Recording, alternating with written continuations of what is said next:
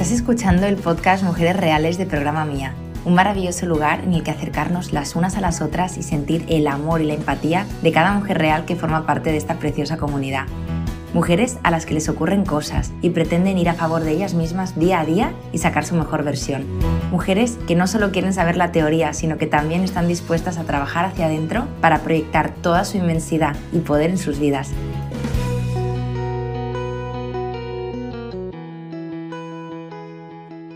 Hola a todas, bienvenidas a un nuevo episodio de Mujeres Reales y hoy tengo el placer de estar con una mujer real maravillosa llamada Sara, que tengo mucha inquietud de que nos cuente, de que nos explique esa historia que hay detrás de ella y que seguramente dará lugar al título de este podcast, que como siempre digo, cuando lo empezamos a grabar nunca sabemos de qué va a ir el podcast, sino que poco a poco, a medida que vamos conversando, es cuando lo vamos trazando. Así que bienvenida Sara y millones de gracias por estar aquí conmigo. Muchas gracias. Me hace mucha ilusión estar aquí y poder aportar mi granito de arena desde mi experiencia a, otras mujeres que se puedan sentir identificadas o que estén en un momento de duda en relación al programa, tal vez, o bueno, pues ojalá les inspire mi, mi experiencia por el programa. Qué bien, me encanta que os sintáis comprometidas las unas con las otras. De hecho, uno de los valores de programa mía es la sororidad, es el sentimiento de tribu, de formar parte del cambio, no solamente que tú generes ese cambio dentro de ti, sino que te apetezca y de verdad te haga ilusión, como tú decías, ¿no? Pues compartirlo con otras mujeres, porque quién sabe quién está al otro lado de la pantalla y quién sabe, pues, mm, la inspiración que les puede llegar de, de tu historia. Así que genial, genial. Vamos a arrancar, Sara, y a mí me gusta mucho pues arrancar siempre con, una pregunta. Bueno, primero para situarme, ¿cuánto hace que has acabado el programa? Pues lo he terminado la semana pasada, justamente. Tuve el cierre individual la semana pasada, muy reciente. Qué bien, últimamente estoy grabando con mujeres reales que salís del programa, pero vamos, un paso fuera y decís, venga, va, voy a, voy a grabar el, el podcast Así que bueno, supongo que mm, hay cositas que sí que habrás experimentado, pero habrá muchísimas otras que van a llegar, ¿no? A medida de que pase el tiempo, como siempre yo digo. Y segunda pregunta que, te lanzo, que yo creo que también es como mm, la pregunta que siempre os formulo a todas, ¿no? Cuando pasáis por aquí, es cómo eran tus relaciones o relación o no relación antes de entrar en el programa, Sara. Pues mira, Mm, lo he descubierto dentro del programa, de hecho, que mis relaciones en los últimos dos, tres años repetían siempre el mismo patrón, pero yo no era consciente de ello. Yo no, no me daba cuenta de que se me repetía la misma historia una y otra vez. Y eran relaciones en las que yo ponía mucho esfuerzo por mi parte, yo mm, trataba de que aquello funcionase, em, de estar pendiente de la otra persona, de poner todo de mi parte y, mm, siempre encontraba perfiles eh, un poco ambivalentes, un poco huidizos, que igual de repente estabas muy bien y luego desaparecía y luego bien, pero luego tenía miedo al compromiso no acababa de, cuajarme, por así decir, ninguna, ninguna, relación, porque digamos que siempre estábamos en puntos diferentes. Yo, no, yo estaba abierta realmente a todo, no tenía miedo al compromiso y ellos me transmitían siempre ese miedo a no querer comprometerse más y entonces pues mm, chocábamos ahí en estos valores, en esos principios y entonces pues ahí ya inevitablemente terminaba, ¿no? Pero esto se me repetía una y otra vez durante dos, tres años, hasta que dije, ostras, mm, ¿qué está pasando, no? ¿En qué momento, Sara, dices, ostras, ¿qué está pasando? ¿no? Porque me parece que es una pregunta muy fácil de formularse una, mm. pero fíjate que quizás necesitamos años y años para decir, ostras, es que igual esto no es casualidad. ¿Qué pasa en ti para que tú de repente hagas un parón y te preguntes ¿cómo puede ser que esto esté ocurriéndote una y otra vez? Mm. Pues mira, el parón, como bien has dicho, eh, me vino justo con, con, el inicio de la pandemia del COVID en 2020, porque nosotros entonces empezamos a teletrabajar y entonces, claro, esto me supuso tener pues, más tiempo para conciliar mi vida profesional con la personal y sumado a que pues, no podías hacer vida social, no había tantos planes, digamos que todo el ruido que había en mi vida, todas esas distracciones que a mí no me permitían pensar en mí misma, desaparecieron.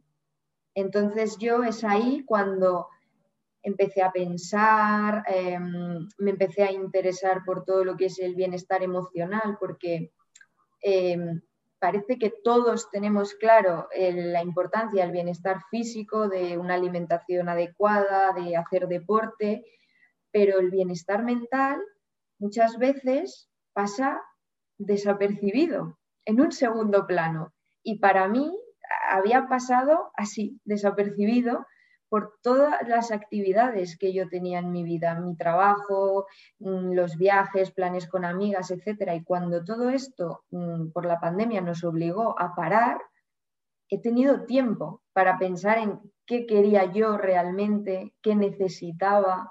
Y entonces es ahí donde me he priorizado y mm, empecé a seguirte en redes, a programa mía, entonces empecé a escuchar pues podcast y historias que me resonaban mucho y entonces eh, después de unos meses dije, ostras, es que probablemente eh, la solución esté en mí, no en los demás.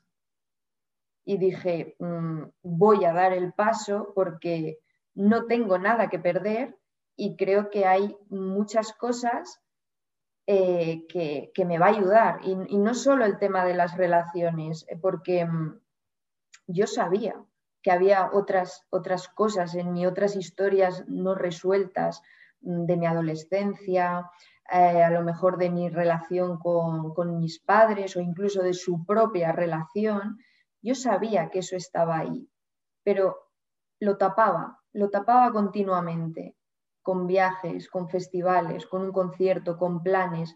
No, no me daba tiempo a mí misma para pensar en, ostras, esto que está aquí debajo de la alfombra, si lo saco y lo trabajo, ¿cómo me va a hacer sentir? ¿Sabes?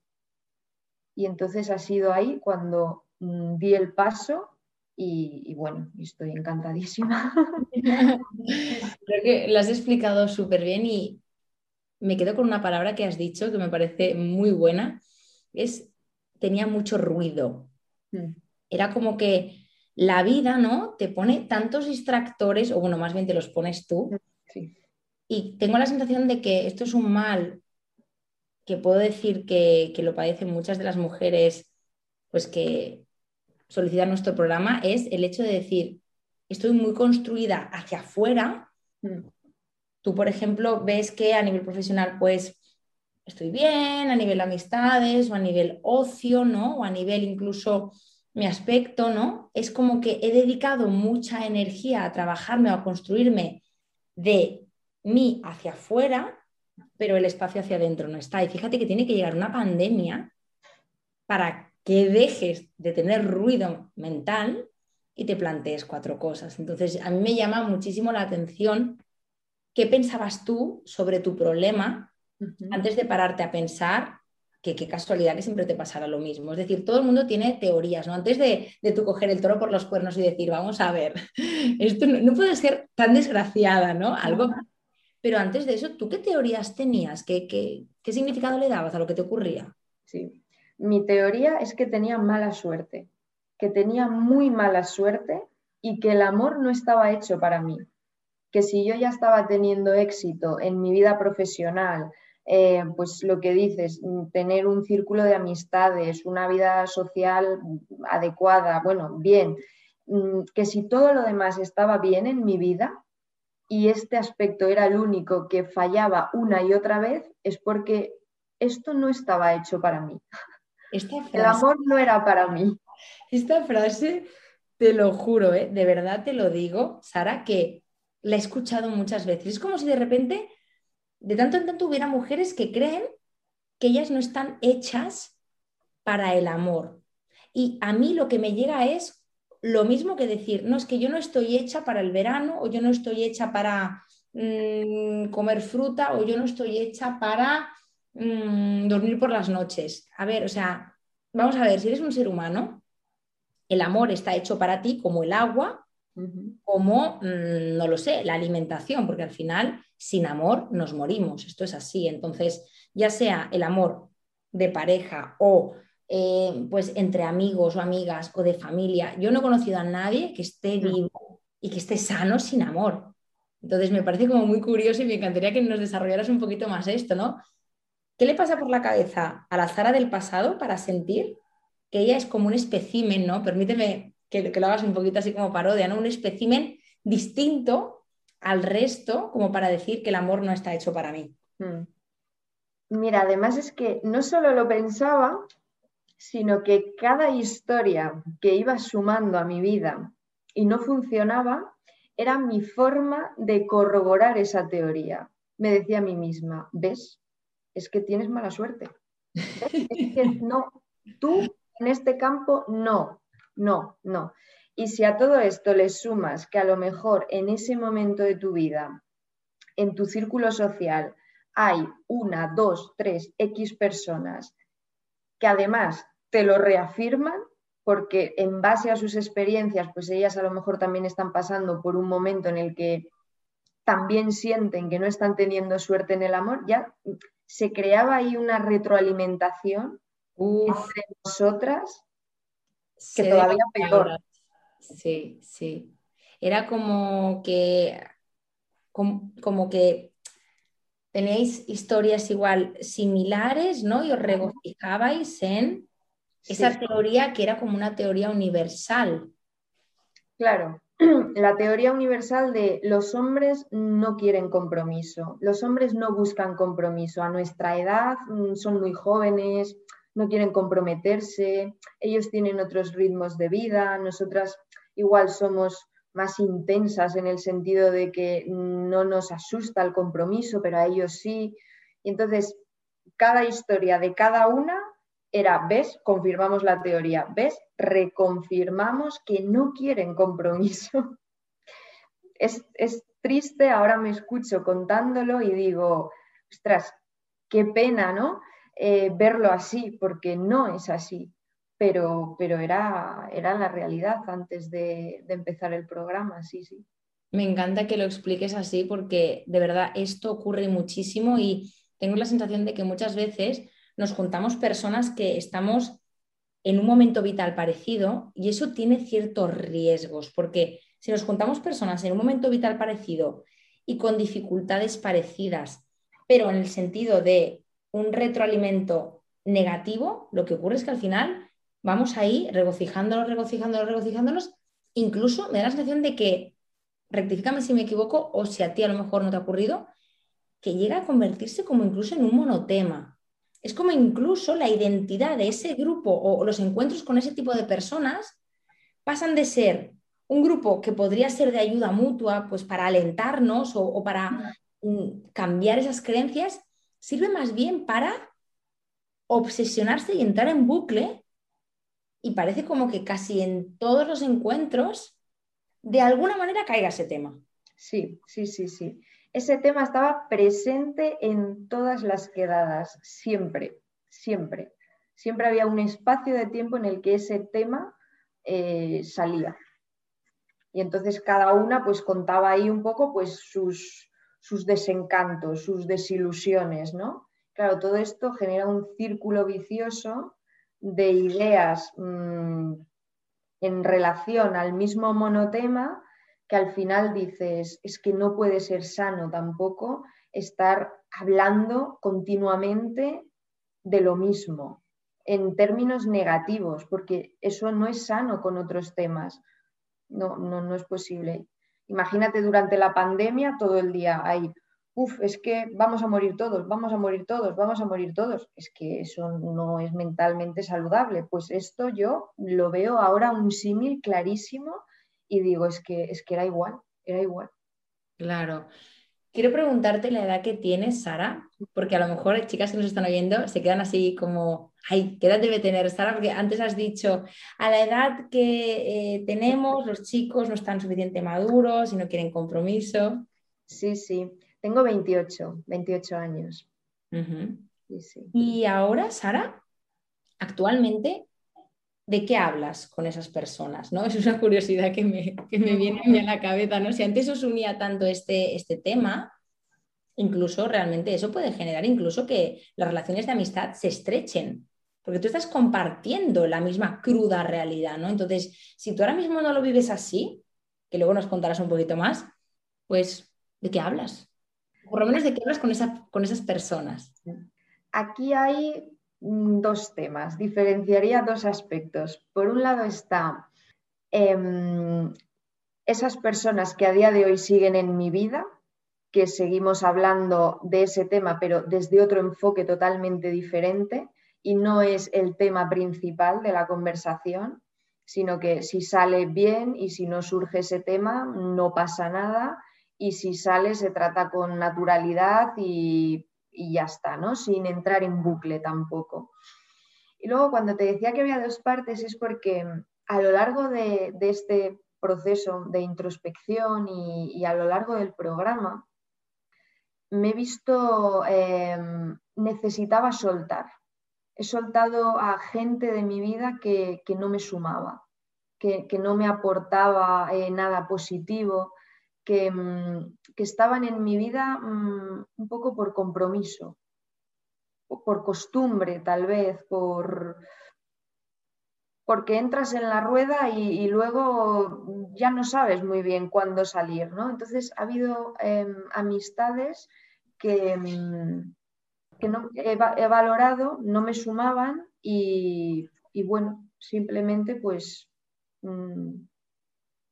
ahora me siento más tranquila, más, más en paz con mis valores, con, con la gente con la que comparto mi tiempo, ¿no? Pues que sea tiempo de calidad realmente y que podamos tener, aunque ideas de la vida diferentes, que podamos sumarnos unos a otros y, que eso sea un espacio constructivo, ¿no?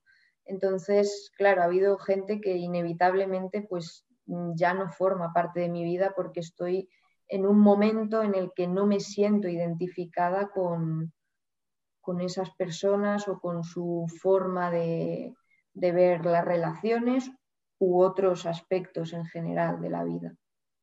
Me parece brutal y de hecho me estoy leyendo un libro que lo publiqué el otro día por Instagram y ahora mismo no recuerdo el título, me vais a matar, pero va sobre la filosofía de los estoicos, ¿no? Y es un libro muy práctico que simplemente te plantea preguntas porque al final mm, se trata un poco de filosofar. Tú antes has dicho, a mí la pandemia me hizo parar, me hizo que ese ruido mental me permitiera mm. hacerme preguntas que mi día a día no me hacía.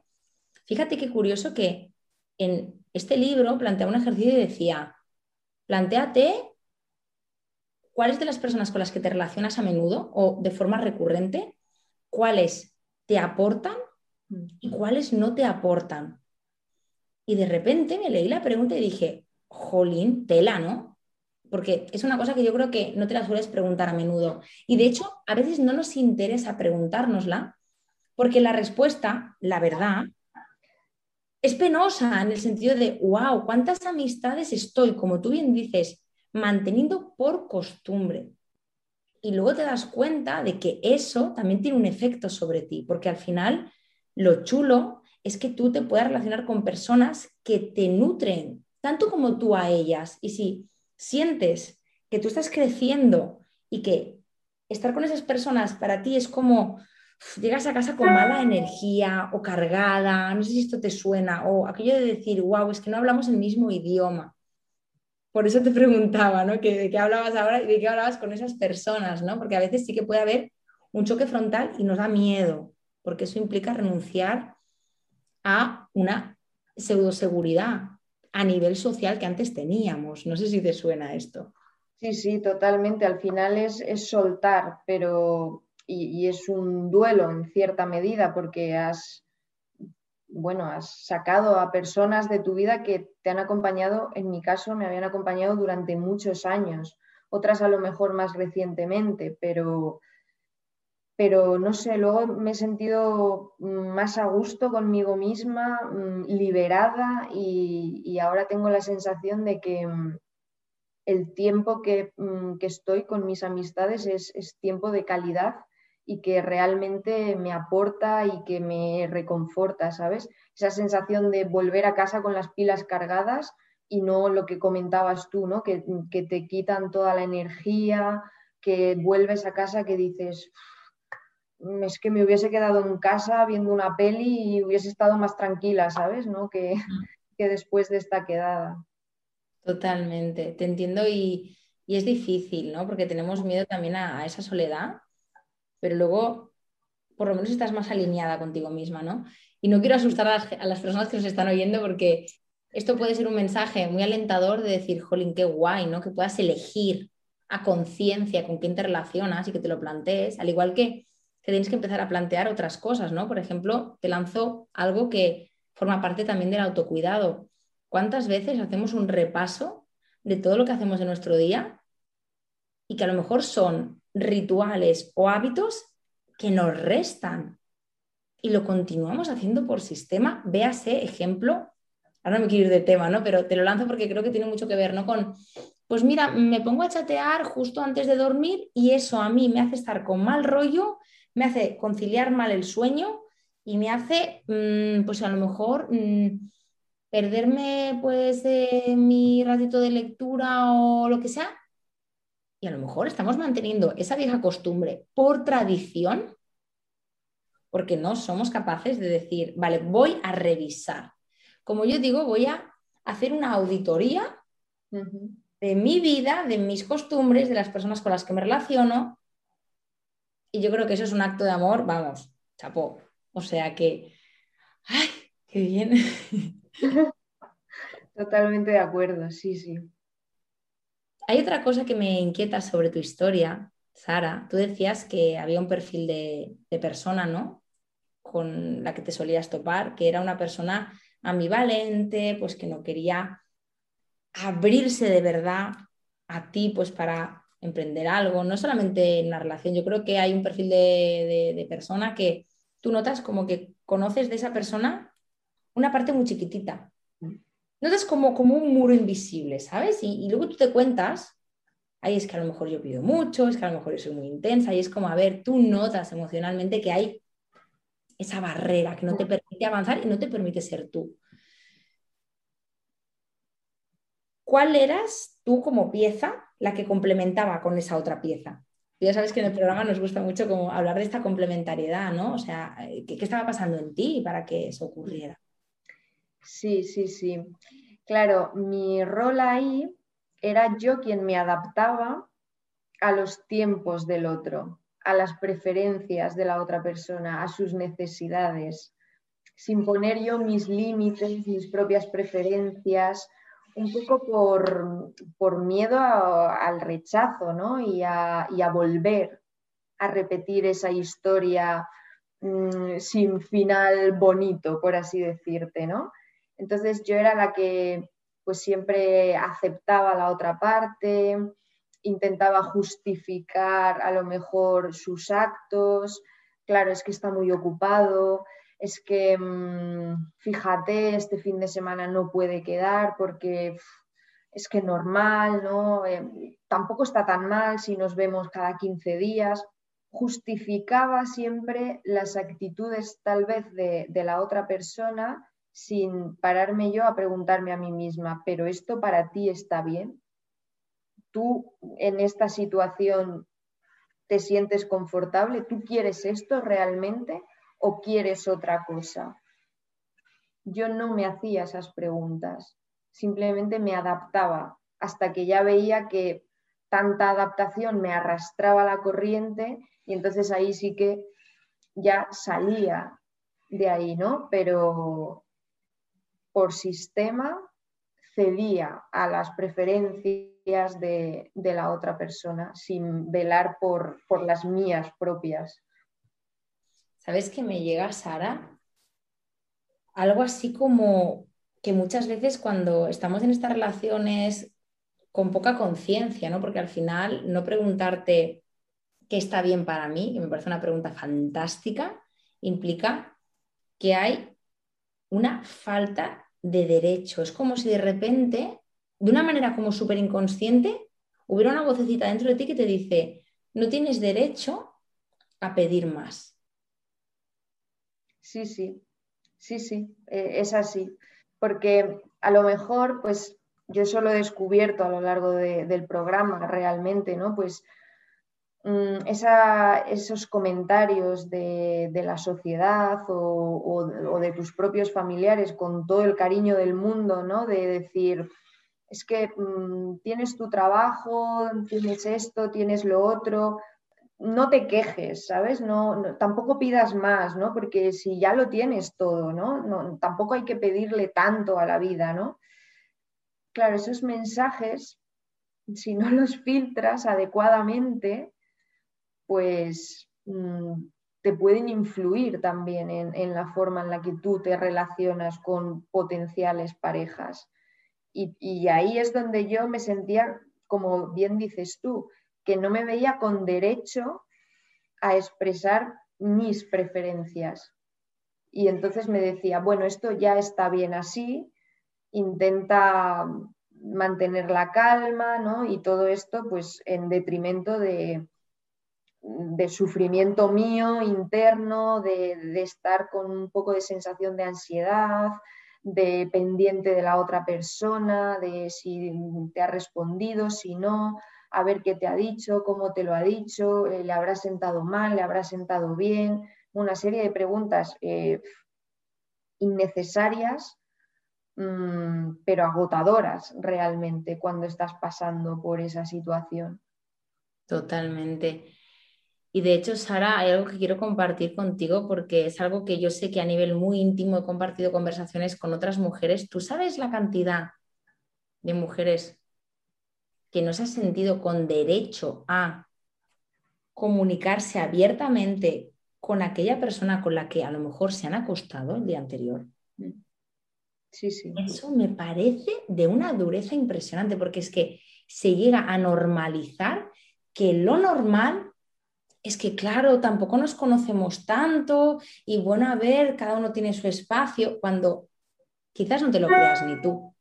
Y simplemente eso es como una manera de decir, es que no te estás dando el derecho a ser tú misma. Y me estás diciendo que esa persona ha entrado en las puertas de tu casa, en las puertas de tu cuerpo. Y que tú no te estás dando derecho a ser quien tú eres y a hacer lo que te place. Porque realmente estás justificándolo, ¿no? A lo mejor. Mm. Es que lo normal, ¿qué es lo normal? ¿Para ti es normal? Esa es la gran pregunta que yo me hago, ¿no? ¿Qué nos han contado alrededor de los rolletes, alrededor de los intercambios sexuales? ¿Qué nos han contado como para que esté tan extendida esta dificultad de no darse derecho a ser una misma? Sí, sí, hay, yo percibo eh, que hay un, una barrera, una alfombra gigante que tapa la, responsabilidad afectiva mm, cuando estás e, en esas etapas iniciales de que todavía pues igual no sois oficialmente pareja, ¿no? Que estás conociendo a alguien, que es un rollete tal.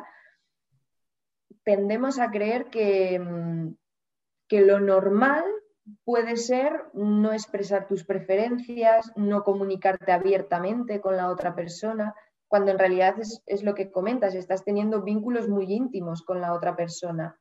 Pero cuando toca hablar de emociones o de cómo tú te sientes, es como, ay, no, no, no, no, porque claro, ¿qué va a pensar? Bueno, ¿qué va a pensar? Pues que piense lo que quiera, ¿no? Tú tienes que expresar ¿no? Ya te dirá él también cómo se siente él o qué emociones tiene él o en qué momento está, pero claro, el tú reprimirte y guardártelo todo para ti, a mí me generaba ansiedad interna, sí, sí. Claro, me ha encantado lo que has dicho porque parece como que haya como dos bandos, ¿no? Cuando ya queda claro que hay un compromiso, entonces ahí yo puedo ser yo, pero antes no, no vaya a ser que se piense que, entonces, algo está fallando aquí, porque hay un, dijéramos, un, formato que yo creo que es una relación que puede ser de conocerse, una relación sexual barra afectiva esporádica, pero que puede ser honesta, pero que puede ser sana, que puede tener apertura emocional. Y me da la sensación de que eso, como tú dices, la alfombra, es como, no, eso no, no, no, no, este binomio, o sea, honestidad, salud con un rollete, no, no, no puede haber esta apertura, porque todavía no sois nada. Exacto. Lo has definido perfecto. Así lo percibía yo también antes de, de entrar al programa, de hecho, y así lo vivía yo. Y así lo he vivido yo durante muchos años. Así que me encanta que salga de una manera natural en este, en este podcast, porque de verdad creo que es algo tan limitante para cada una de nosotras y creo que estamos trivializando lo que es conocer a alguien o compartir momentos con alguien. Tú puedes compartir un momento con alguien que no llegue a más, pero durante ese momento, para mí el requisito es que a mí me sume que a mí me haga sentir nutrida. Y no solamente cuando estoy al lado de esa persona, sino cuando yo me voy. Y aquí viene otra gran pregunta, ¿no? ¿Qué te pasaba a ti en tu, en tu, en tu historia, Sara, cuando este perfil de, de chico ambivalente, que, bueno, pues quizás no te dabas tú todo el derecho a ser tú, ¿qué pasaba cuando no estabas a su lado, porque yo creo que hay como dijéramos dos estadios. Cuando tú estás al lado de esa persona, aquí face to face cenando o charlando o, manteniendo relaciones sexuales, y luego está el otro lado, que es muy amplio, los días en que tú no estás al lado de esa persona. ¿Cómo te sentías? ¿Qué estaba pasando ahí? Mira, yo en, en ocasiones he llegado a sentir ya el vacío interior Mm, a los 15 minutos de no estar con esa persona, de sentir ya un, vacío interior, de decir, ¿y esto es todo? ¿Sabes? También he estado en etapas de sentir, tampoco merezco yo, ¿sabes? Y incluso el, punto donde ya hice mi punto de inflexión total, em, fue cuando yo, después de, no funcionar una historia así con un chico, tenía eh, miedo a conocer a otra persona por si me volvía a pasar lo mismo. No quería volver a pasar por, esas sensaciones, por esas emociones. Entonces, ahí eh, pasé unas semanas de reflexión en las que eh, incluso mm, tampoco hice muchos planes ni nada porque quería estar conmigo misma analizando todo eso que, bueno, no analizando, pero sintiendo todas esas emociones. Y, ahí fue uno de los puntos de, clic muy importantes para entrar en el programa que dije, eh, no puedes tener miedo a vincularte otra vez no puedes tener miedo a conocer a alguien si es algo maravilloso. O sea, hay algo que debes ahondar ahí y, debes resolverlo porque esta situación no es natural. Así que imagínate. qué intenso y qué, qué real, ¿no? ¿Cómo te sientes ahora? En una palabra, ahora estoy en paz estoy en paz conmigo misma, estoy tranquila, ¿sabes? Eh, tengo eh, la confianza suficiente para decir, mm, me puedo enfrentar a, cualquier circunstancia que sé que voy a tener las herramientas para gestionarla desde un punto de vista en el que yo no me haga daño a mí misma o gestionarla mejor que antes de, entrar en el programa al menos, ¿vale? Y, mm, tranquila, sobre todo tranquila, sin esa sensación de, agobio, de, ansiedad, de, de estar más preocupada por el otro que por ti misma, ¿sabes? Entonces ahora estoy en, un momento de, paz conmigo misma, que me encuentro súper bien y, de confianza en mí misma y, de decir, por supuesto que el amor es para ti, claro que es para ti, es para todos. Y, te lo mereces y, lo tienes que disfrutar, por supuesto, ¿sabes? Evidentemente, en mi caso, que era lo que no hacía antes, pues poniendo mis límites y, mis preferencias, escuchándomelas y, permitiéndomelas también, porque yo tapaba mucho, tapaba mucho mis emociones y, esto es algo que, a lo largo de las sesiones del programa em, hemos trabajado y un poco en el clima que se ha creado también en el grupo, ha sido muy fácil eh, poder expresarnos y, yo he aprendido también a, permitirme todas las emociones que antes no lo hacía. Entonces ahora también estoy agradecida eh, después del programa en ese aspecto porque digo, todas las emociones me las puedo permitir todas y todas son buenas y no hay ningún problema, ¿sabes? Entonces, esto me ha dejado una sensación de liberación, Mm. Claro, claro. Y de hecho cuando te escucho me viene a la cabeza como si estuvieras diciendo, tengo derecho. Y en el momento en el que tú te crees con derecho respecto al otro, es que antes has tenido que tú darte el derecho de sentir lo que sientes, de creer lo que crees y de querer lo que quieres. Y yo creo que es un poquito lo que, lo que a mí ahora me está, me está llegando, ¿no? Y me gustaría saber qué ha pasado en ti o cuál es el cambio que has tenido que hacer para tú ahora sentirte así. Porque eh, dijéramos el pilar más grande, ¿no? Quizás, o los dos pilares, lo, que te apetezca compartir, ¿no? Mm. ¿Qué te sientas así ahora? Un, pilar muy grande ha sido quitarme una coraza que yo tenía encima de, de persona fuerte, de persona a la que no le afectan las emociones, de no mostrarme vulnerable, que iba ligado a no mostrar mis emociones y por tanto tampoco mis preferencias. Entonces, cuando me he quitado eso de encima, esa sensación de, de opresión, ahí ya me he quedado muy liberada y ahí ya me he dado el permiso de, mm, poder mostrarme más vulnerable, más auténtica, más yo, de poder expresar mis preferencias, mis deseos, desde la asertividad, evidentemente, pero de, mostrarlo, ¿no? Eso ha sido súper importante. Y va unido a, otra parte muy primordial, que ha sido el hecho de poder permitirme todas las emociones y no sentir em, muchas veces, supongo que a más gente le pasa, ¿no? Que asocia la tristeza a algo malo. No mm. puedes estar triste, no, no estés triste, no llores, ¿sabes? Lo asocian a, debilidad. Y yo en parte un poco también lo asociaba porque tenía esa coraza de, de persona fuerte, ¿sabes? Independiente, de echada para adelante, de luchar tú por todas tus cosas que has conseguido, etcétera.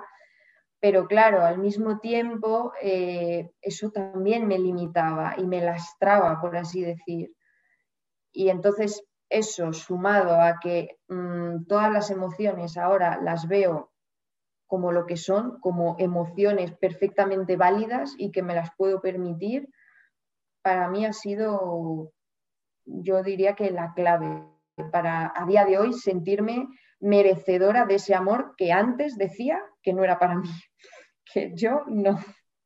Bueno, y qué liberador, uf, es como que te quitas aquí 30 toneladas de, la espalda, ¿no? Total. A mí me viene algo, una pregunta que yo creo que las personas que nos están oyendo igual dicen, ostras, esto, ¿cómo lo habrá hecho Sara, no? ¿Cómo pasas de saber que tienes una coraza y que debes quitártela a realmente sentirlo y hacerlo, porque tú ya sabes que lo que tú estás proyectándonos hoy en esta entrevista es más, ostras, es que te lo crees, es que tú me hablas y yo te creo, porque eres creíble y se te nota que lo sientes de verdad. ¿Cómo es algo que no solamente lo sabes, sino que te lo crees? ¿Cómo mm. pasa de la teoría a la práctica quitándote esa coraza, por ejemplo? A ver, aquí para mí han sido fundamentales las sesiones grupales, o sea, han sido eh, la clave, porque me he inspirado mucho en, las demás chicas del grupo, eh, en su feedback también, ¿no? En, cómo ellas me percibían a mí, por ejemplo, ¿no? que a veces tú a ti mismo no te ves en tu plena realidad. Entonces, cuando gente externa a ti, desde el cariño y desde el amor, te dicen, me llegas un poco fría, ¿sabes? Me llegas un poco como si te intentases proteger. Y yo, ¿proteger de qué? Si estoy en un espacio seguro, ¿sabes? Entonces ahí es cuando te empiezas a dar cuenta de que eso tú lo arrastras de, una serie de, de, episodios, ¿no? Que yo algunos tenía bastante claros en mi vida cuáles habían sido, y, entonces ahí cuando lo haces mm, consciente, y yo he empezado a ser consciente de ello gracias a las sesiones grupales y a las compañeras del grupo y, a nuestra terapeuta, es cuando he podido poco a poco empezar a liberarme de ese peso, de, de esa coraza mm, enorme y poquito a poco, cada día sintiéndome más libre de, poder expresarme, de poder compartir mm, desde la honestidad, ¿sabes? Poquito a poco. Cada día ha sido todo evidentemente un proceso, ¿no? Pero para mí ha sido súper importante las sesiones grupales y las compañeras.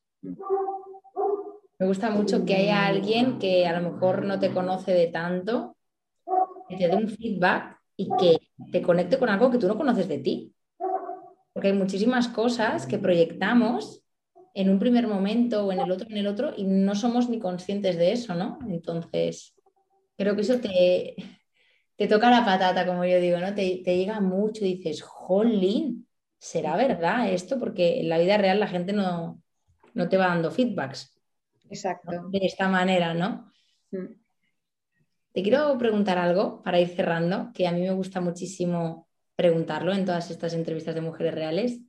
La primera pregunta es, ¿qué creías de ti antes de empezar el programa?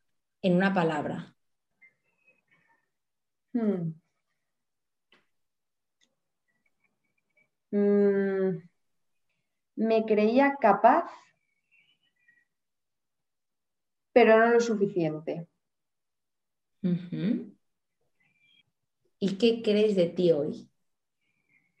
Hoy sé que soy capaz y que además tengo las herramientas para serlo y para serlo mm, acorde a, mis principios y a mis valores y, y a lo que está bien para mí.